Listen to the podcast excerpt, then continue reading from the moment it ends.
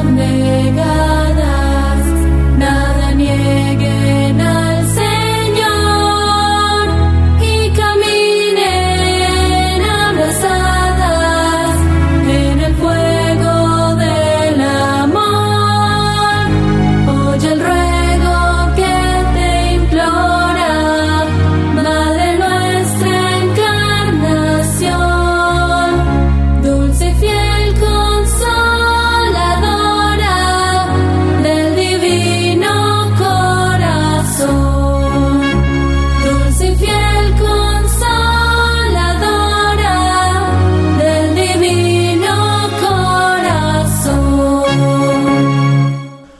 Saludo muy especial a todos nuestros oyentes de su programa Vuelve Hermano Francisco. Qué alegría estar en una emisión más, conectados con ustedes, con sus hogares, con esta familia maravillosa de Radio María. En el día de hoy tenemos una invitada muy especial, una invitada que me llena a mí de orgullo presentar, ya que es de mi tierrita de Santander, una religiosa carismática que hoy nos viene precisamente a hablar de la bondad del Señor. Dios llama porque ama. Y como no puede dejar de amar, no puede dejar de llamar. Y es de Madre Encarnación Rosal una beata extraordinaria que pisó nuestras tierras colombianas en pasto, una religiosa que sigue comunicándonos a través de su carisma el amor al Señor, el amor a su corazón. Es por ello que hoy tenemos como invitada a la hermanita Sarita. Hermanita Sarita, bienvenida a los micrófonos de Radio María. Muchas gracias, le agradecemos mucho este espacio que nos regala y pues quiero llevar un mensaje de amor porque eso fue nuestra madre encarnación, fue una mujer llena de amor de Dios para compartirlo con sus hermanos. Qué bonito, hermanita Sarita. Se le nota en la sonrisa a esta religiosa que es una enamorada del Señor a través de Madre Encarnación. Antes de hablar de nuestra invitada especial, que es Madre Encarnación, porque su carisma vive en medio de nosotros, eh, queremos pues que nos cuentes un poquito quién es la hermanita Sarita. ¿Quién es usted, hermanita? Para que todos los aquellos que nos están escuchando en este momento, pues sepan quién es está detrás de este micrófono? Bueno, yo soy una religiosa belemita, eh, que pues hija de, nuestra Madre Encarnación. Nací en Zapatoca, Santander, de un hogar de nueve hermanos y mis padres muy católicos, muy... Me estudié con las hermanas belemitas y pues bueno, ya después ahí el Señor quiso llamarme indignamente, pero bueno, pues yo muy indigna de, ese llamado, pero él me llamó y aquí estoy, tengo ya, ¿cuántos años? Como 67 años de, vida religiosa. Ya hice bodas de oro, en fin. Eh, y feliz de ser belemita, pues tratando de imitar, de seguir los pasos de nuestra Madre Encarnación, que fue una mujer muy santa y, y, ella fue muy fiel al hermano Pedro, que es el, el origen, digamos, de la comunidad belemita, de los padres belemitas, fue el hermano Pedro, el santo hermano Pedro, él ya es santo. Entonces, mm, pues ella quiso seguir los pasos, ella, su ideal era ser fiel al, a todo lo del hermano Pedro, ser fiel al hermano Pedro, a la espiritualidad que él había dejado y pues aquí estoy. qué bonito y qué bendición de Dios. ¿No se imaginan ustedes, queridos oyentes, la cara de felicidad de esta hermanita al hablar precisamente de su fundadora o reformadora de la Orden de Hermanas Betlemitas? Es por ello que ya entrando en materia y en detalle, estamos ávidos por escuchar quién fue Madre Encarnación o ya en, en su nombre de, de, bautismo, la Madre que viene precisamente María Vicenta Rosal Vázquez, como sus padres le llamaron, y luego ya en el momento pues de su sí definitivo que pasa a llamarse Madre Encarnación. Entonces hablemos primero de María Vicenta Rosal Vázquez. ¿Quién fue ella? Bueno, María Vicenta Rosal pues fue una niña muy, muy mimada, digamos así. Ella mm, nació en Quesaltenango, Guatemala, el 26 de octubre de 1820. Em, su papá pues era, tenía mm, doble matrimonio porque se le murió la primera señora y luego, bueno, ella tenía un hermano que se llamaba Isidro, era del primer matrimonio amaba profundamente a Vicenta, Vicentica, que era la, la consentida, digamos así, de, del hogar. Y mm, pues no, ella muy vanidosa, muy propio de nuestro tiempo. muy vanidosa ella y todo, y, pero al mismo tiempo con esa espiritualidad, digamos, que ella cultivaba. Y cuenta la historia que una, un día eh, en, unas, mm, en una fiesta de Jesús sacramentado, ella fue a la capilla, se encontró con una amiga en que ella tenía ya como 17 años y se encontró con una amiga que se llamaba em, Manuelita Arbizú. Y entonces mm, eh, le, mm, le, dijo que había unas rosas, unas flores muy lindas, ¿no? Y para adornar el Santísimo. Entonces le dijo er, que, eran unas rosas artificiales. Y entonces le dijo que quién había hecho esas rosas, que tan lindas, ¿no? Y entonces ella le dijo que las beatas de Belén, beatas de Belén. Y ella le le quedó sonando el nombre de Beatas de Belén.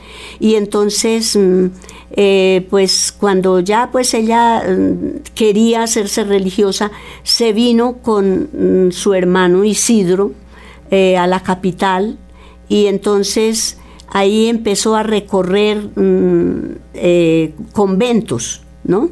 Hasta que llegó a las Beatas de Belén. Y entonces ella pues se quedó allá en Belén, que era donde ella quería, porque a ella le llamaba mucho la atención el misterio de Belén.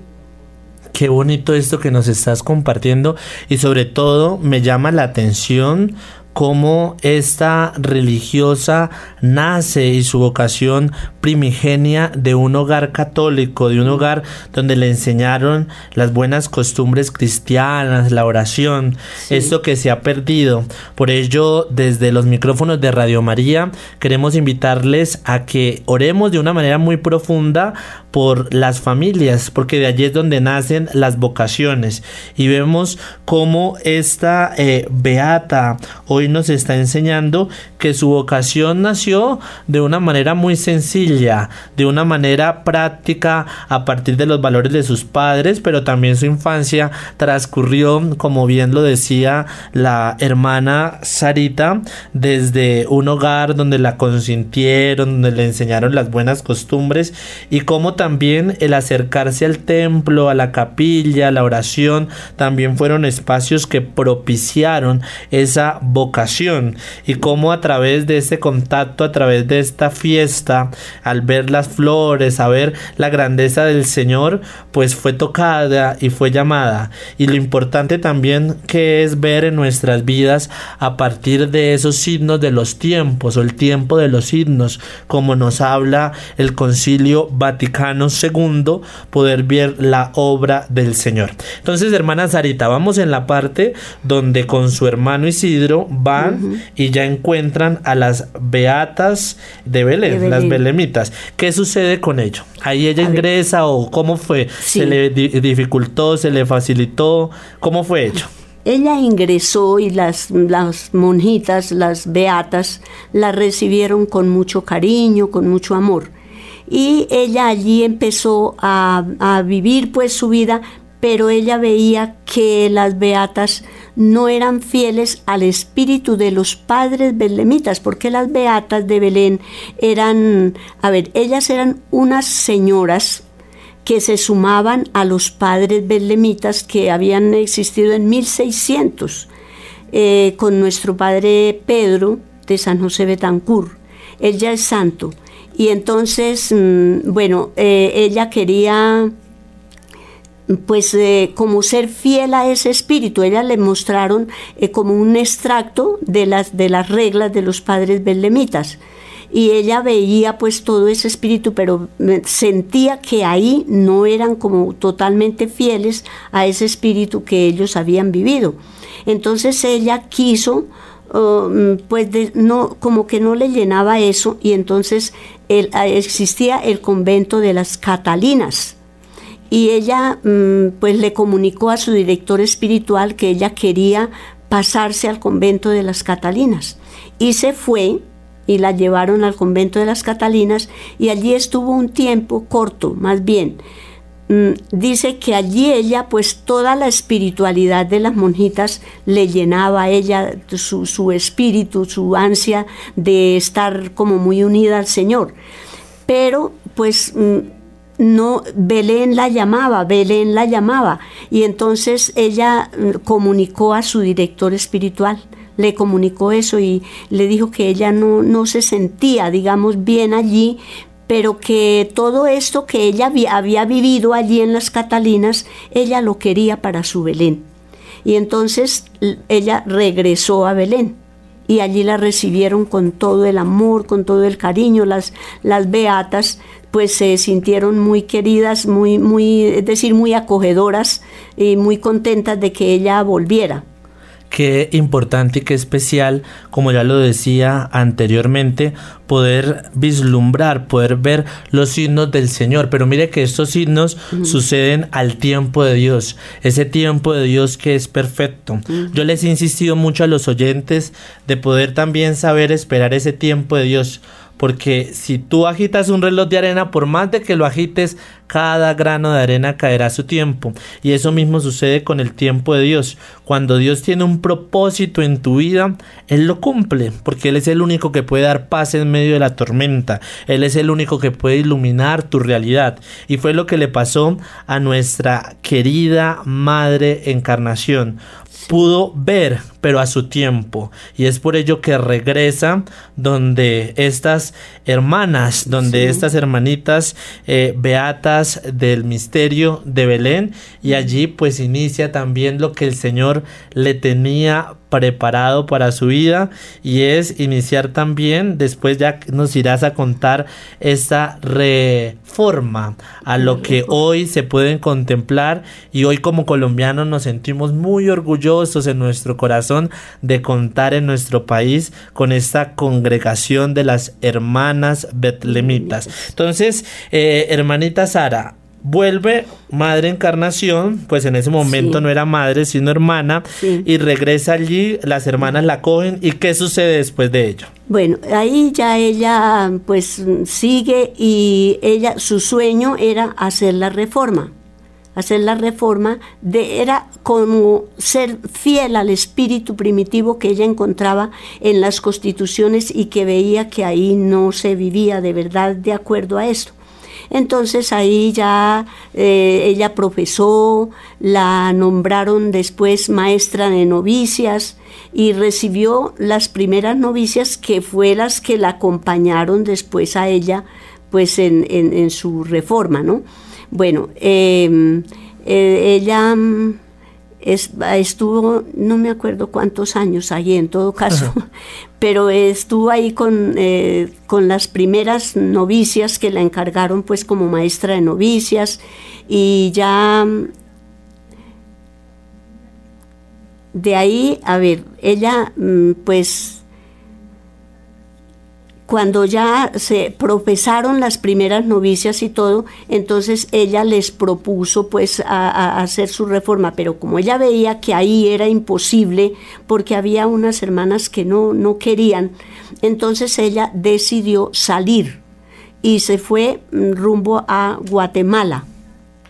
Claro, lo importante que acabas de decir, hermanita Sara, y es un elemento muy propicio la, el salir de nosotros mismos, porque a veces nos encontramos en ciertas zonas de confort que a veces nos estancan, pero el Señor también nos invita a vivir esa iglesia en salida, como bien lo dice el Papa Francisco, ¿no? Es que cuando yo hablo de, de Madre Encarnación, a mí se me hace estar hablando con, con una mujer aquí, es una hermanita de nuestro tiempo, porque sí que nos ilumina nuestras realidades y que su vida va en consonancia con lo que hoy nos está pidiendo esa iglesia, de salir a anunciar, de fundar. Y cuando hablo de fundar es seguir ese carisma, esa noción del espíritu. Yo quiero resaltar hermana Sarita un elemento en Madre Encarnación y fue su profunda oración, su profunda contemplación al Señor. Cuando estaba en ese tiempo, eso no fue que amaneció, soñó, vamos a hacer ello, no. Ella lo puso lógicamente en oración. ¿Qué le podemos decir, hermana Sarita, a todos los que nos están escuchando de la importancia de la oración? ¿Por qué es importante orar hoy en día? A ver, es importante orar porque allí nos vamos a encontrar con el Señor. Y el encuentro con Él, Él nos, nos va como comunicando, digamos, qué es lo que desea de nosotros y qué desea para el mundo que nos rodea. Entonces, pues así le sucedió a nuestra Madre Encarnación. La Madre ya, ella se fue con sus novicias y todo, y allí empezó pues su, su obra. Y entonces ella mm, pues tuvo varias manifestaciones del Señor, ¿no? Ella nos cuenta la historia que un jueves santo ella se levantó a orar a las dos de la mañana. Estaba en el coro rezando y, y sintió que le tiraron el velito. Y entonces sintió una voz interior que le decía, los hombres no celebran los dolores de mi corazón. Qué bonito. A mí me erizo al escuchar esta frase y más que una frase, una revelación de Dios. Los hombres no, celebran, los dolores, De mi corazón con esta sentencia, con esta bella, bella y poderosa contemplación del Señor, les invito para que escuchemos esta bella canción de Madre Encarnación, un bello homenaje a nuestra Madre Encarnación.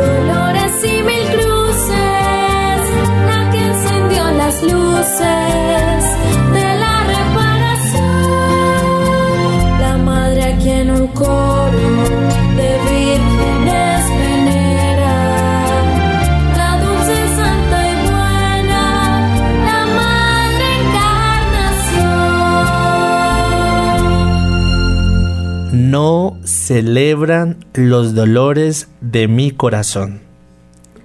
Bueno, no celebran los dolores de mi corazón, no es una celebración pues que vamos a hacer para, celebrar los dolores de Jesús, del corazón de Jesús, sino es recordar lo que el corazón de Jesús sufrió eh, a través de su pasión.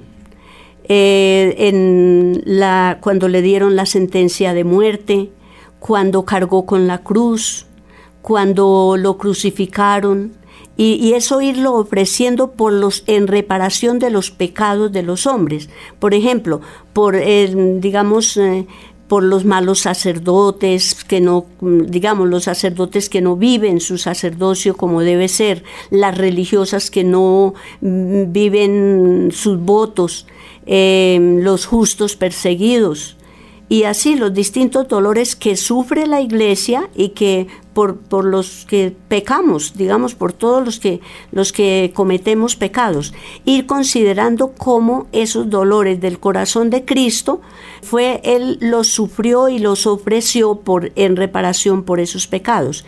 Y nuestra Madre toma esos diez dolores del corazón de Cristo y los ofrece por diez pecados, digamos así, de la humanidad qué bonito ello de poder hacer reparación. Y es que ustedes también dentro de su espiritualidad son unas religiosas que se dedican a la reparación. Todos los 25 de cada mes las hermanitas betlemitas celebran esta reparación, oran por todos nosotros. Yo hoy quiero desde los micrófonos de Radio María agradecerles a ustedes hermanitas por la oración desinteresada, porque muy desde la madrugada se levantan ustedes en el silencio de su corazón a orar por la humanidad, a orar por nosotros los religiosos, lo importante que es reparar por nosotros, porque a veces no contemplamos ese misterio salvífico del Señor. Y mire que una mujer que pisó nuestras tierras también habla de ese corazón del Señor, de ese amor insondable. Y el amor, hermanita, no como un sentimiento, porque los sentimientos son cambiantes. Si el amor fuera un sentimiento, hoy te quiero, mañana no te quiero. El amor como una decisión, la decisión de amar, la decisión de entrega de nuestro amado Señor Jesucristo en la cruz, porque bien lo dicen por ahí, que no fueron los clavos los que lo mantuvieron a Él, colgado en esa cruz, sino fue el amor tan profundo que sentía por nosotros los hombres, que sentía por nosotros los seres humanos, que a veces somos ingratos y nos reparamos precisamente ese dolor del Señor, ese dolor porque el Señor sigue sufriendo con nosotros, sigue sufriendo en medio de esta realidad coyuntural en la que estamos viviendo como país, como mundo, de violencia, de guerra, y ahí es como Madre Encarnación lo tuvo muy claro, reparar también por la persecución de esos justos, de estos niños que están allí en Israel, de estos niños que están allí en Palestina y que sufren enjaulados el dolor, estos niños que son justos, hoy Madre Encarnación nos invita también a hacer esta reparación que sale de nuestro corazón. Hablemos de otro matiz de, de, Madre Encarnación, Madre Encarnación como educadora. Hablemos este matiz tan importante, porque bien nos enseña y hoy necesitamos volver a esos principios, a esos valores católicos. Cuéntanos, hermanita, cuando a Madre Encarnación la expulsan, porque la ponen entre la espada y la pared, o enseña una educación laica, o sale de nuestro país. Cuéntanos un poco de dónde ella primero nace su deseo de educar, a dónde va, cómo llega a nuestro país Colombia, cómo llega a nuestras tierras, cómo también después por allí la llaman a Ecuador a volver a, a, otra fundación por allí, cómo ya finalmente pues muere también en, en Tulcán cuando pues va de camino también a una fundación. Me estoy adelantando haciendo spoiler, pero es que estamos ávidos de escuchar. Entonces, Madre Encarnación como educadora. Bueno, la Madre Encarnación, pues sí, su misión, digamos, lo que la llamaba a ella era la educación. Y entonces, mm, pues ella forma a sus religiosas jóvenes para que sean educadoras de la niñez y de la juventud. Y bueno, estando, eh, digamos, a ella la expulsaron de, de Quesaltenango, de Guatemala, lo, cuando después, cuando la, todo este tiempo de las guerras y todo esto, la expulsan de Guatemala. El, presidente, Justo Rufino Barrios, 1861. las expulsa de Guatemala y entonces ella huye a, a, Costa Rica. Se va a Costa Rica y allí pues hace su, su obra y, y entonces a ver, en Costa Rica, estando allí, ella, su educación, pues todo con la religión y todo lo demás, los principios, pues religiosos que ella les infundía y todo. Y entonces le empieza también allí la persecución eh, y, y las expulsan. Las expulsan de Guatemala y ella se, mm, digamos, sale con, ella les tocó durar mucho tiempo en casas de familia, eh, vestidas de particular y todo, pero ellas fieles a su consagración religiosa. Qué importante ello que acabas de decir, ser fieles a la consagración religiosa. Para llegar acá a los altares de la santidad no fue fácil para ella. También tuvo su corona de, del martirio, por decirlo así, sus sufrimientos. La expulsan del país donde hizo tanto bien y donde este colegio de las hermanas betlemitas eh, todavía sigue siendo tan ingerente a nivel eh, de poder equipararlo como uno de los mejores colegios de este país y tuvo que salir. Luego llegó a Costa Rica y le dicen, hermana, si sigue usted enseñando la religión, tiene que salir. Y ella nunca eh, negocia sus convicciones. Siempre se mantiene fiel y es por ello dice, prefiero salir. Entonces ahí sale. Sale y bueno, ellas duraron un tiempo, eh, como le digo, mm, vestidas de particular en, en, las casas de las familias de ellas y entonces ya de, las llaman de Colombia las llamas de Colombia el obispo de Popayán, de Popayán. Entonces ellas se vienen y sale la madre, mm, pues imagínese usted por eh, barco y todo eso, que eso era una travesía, completa. se viene y ella, les toca que ir hasta Guayaquil y de allá se regresan y vienen a Popayán. Y cuando van llegando a Popayán, el obispo ya no las quiere recibir. Claro, y no las quiere recibir es porque él las quería también para, para allá y, y, obviamente ustedes se tienen que imaginar en sus mentes, estamos hablando de 1861, lo difícil también de coger un barco, de navegar, pues pasaron muchos meses y ya llegan entonces y, el obispo... A Palmira, a Palmira y de Palmira entonces van a Pasto. Y donde... Pasto, y ya pues cuando llegan a Pasto pues son muy acogidas, muy y allí se establecen, ahí es el primer colegio, digamos así, de nosotros en Colombia, es en Pasto. Y tan importante y tan diosidencial que allí en Pasto este colegio todavía existe, es un colegio maravilloso, las hermanas betlemitas para todos aquellos que nos están escuchando desde Nariño, ustedes saben la autoridad que son las hermanitas a través eh, de la educación, esta obra maravillosa. Y lo bonito es que sigue también siendo un colegio con inmersión social, porque cuando madre piensa este colegio en Pasto fue para niñas huérfanas, para niñas pobres, y allí precisamente empieza toda esta obra del Señor y ha sido una obra que hoy seguimos hablando de, de, esta fundación. Y de allí pues sabemos que también la llaman a Ecuador, también a fundar. Entonces ella, su anhelo era ir al Ecuador, que era el país del Sagrado Corazón de Jesús, ese era su anhelo ir a, al Ecuador porque el, el, Ecuador pues era el país del Sagrado Corazón. En ese entonces pues fue, vino de Guatemala hasta Pasto y entonces se fue para, para Tulcán, iba para Tulcán en su caballito, porque cuando eso pues era así, y entonces llevaban una sombrilla grandota y pues eh, cuando mm, hubo un momento que ella hacía mucho sol y abrió la sombrilla y el, el, caballo la derribó y ella se levantó y bueno, otra vez, y eh, eh, quiso así, después de toda esa caída y todo, bajó al santuario de las Lajas. y allí entró de rodillas hasta, la, hasta para venerar la imagen de Nuestra Señora. Y de ahí ya la llevaron en silla de manos hasta Tulcán. Y ahí mm, ya pues murió. Muere nuestra madre, encarnación, pero muere su cuerpo, no su espíritu y su carisma que nos sigue hablando. Y, tan bonito. En el país del Sagrado Corazón de Jesús, que ella eso era lo que anhelaba. Ay, qué diosidencial. Definitivamente Dios todo lo hace maravilloso. Muere en el país del Sagrado Corazón pero su cuerpo incorrupto, porque es un cuerpo incorrupto, debemos decir que eso es obra del Señor, se encuentra en nuestro país, en Pasto.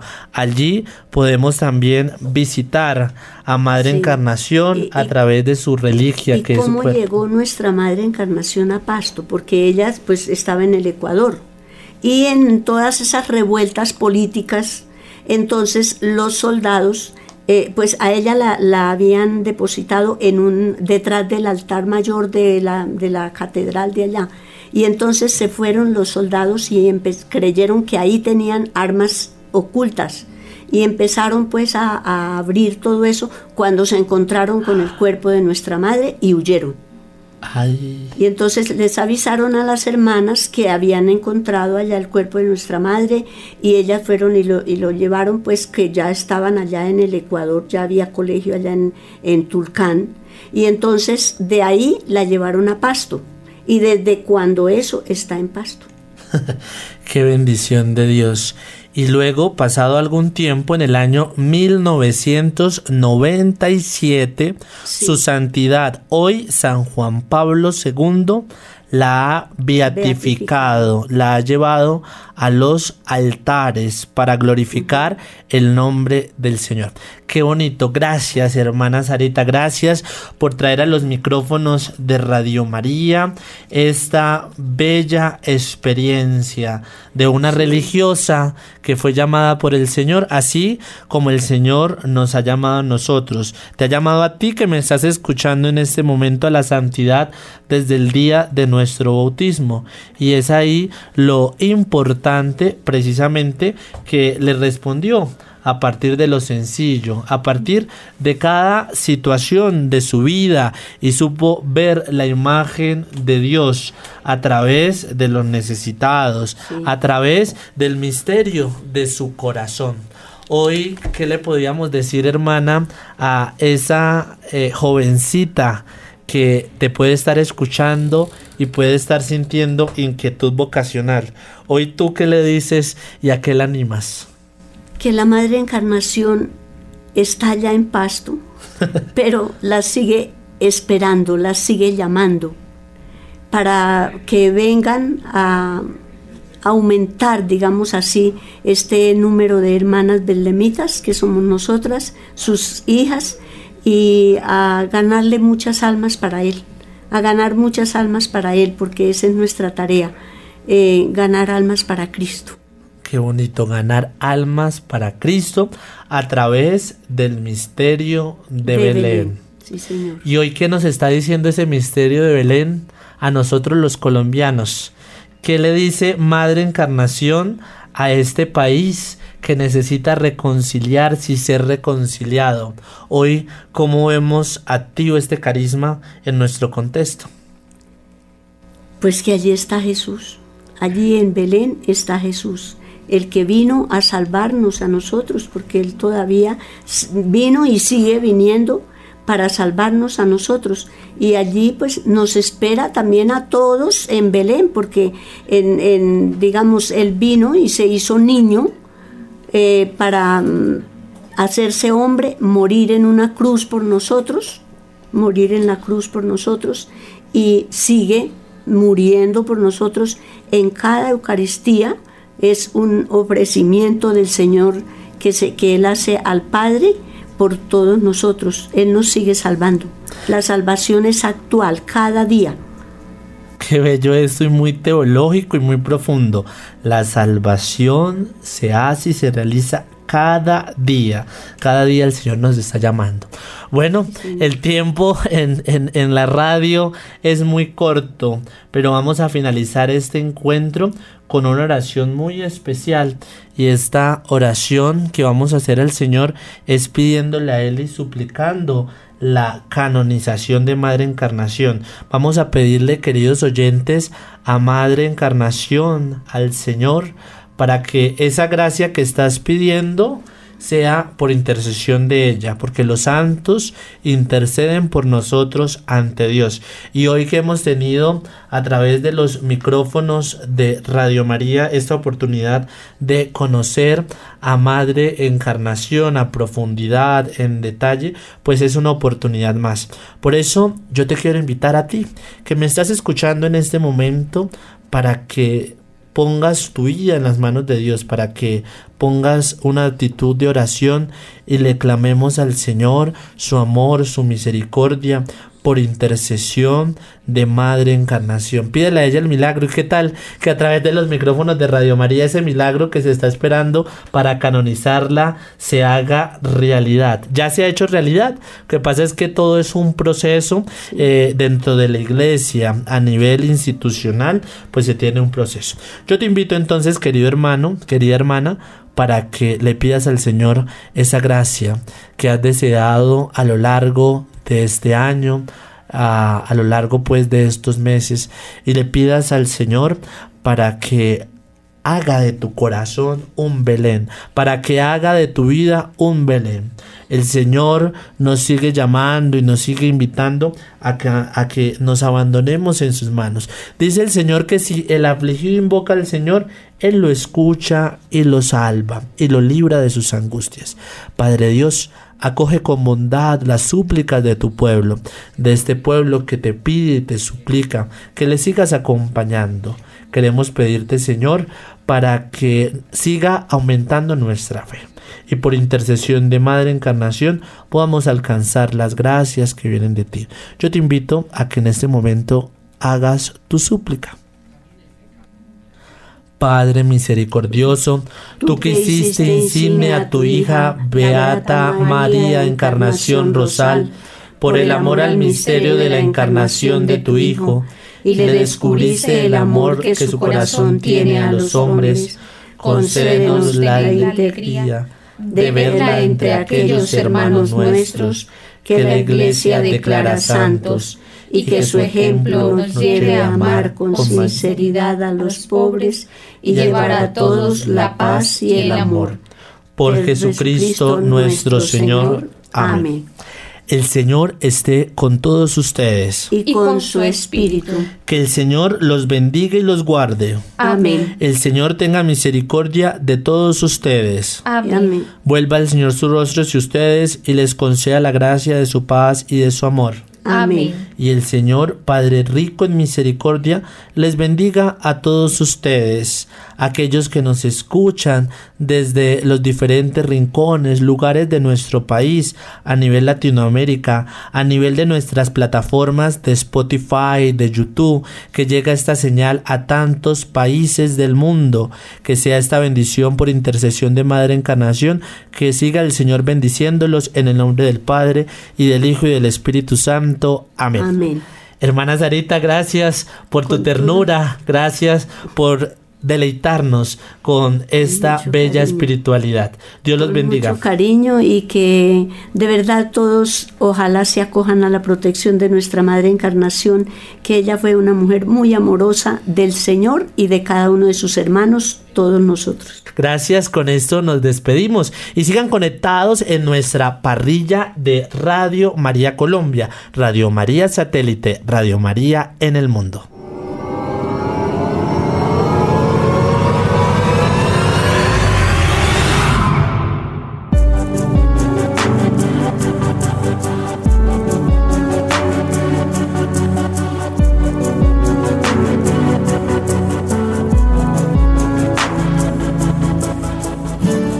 Madre que iluminas mi camino con mucha ternura y comprensión. Madre que entregaste tus suspiros a tu único amor. Dios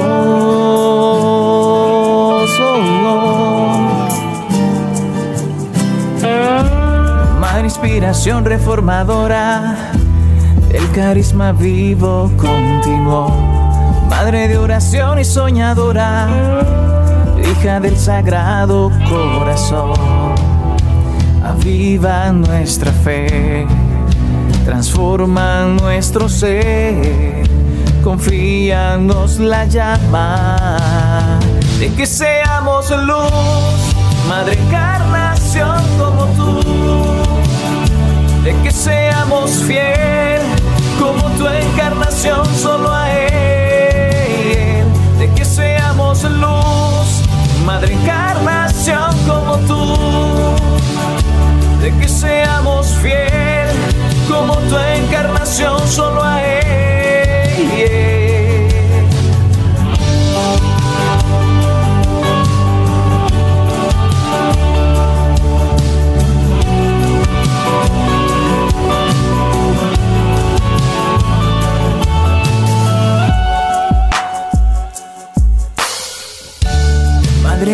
incansable seguidora de la huella Pedro Betancourt, madre ampliamente servidora al necesitado y a Jesús.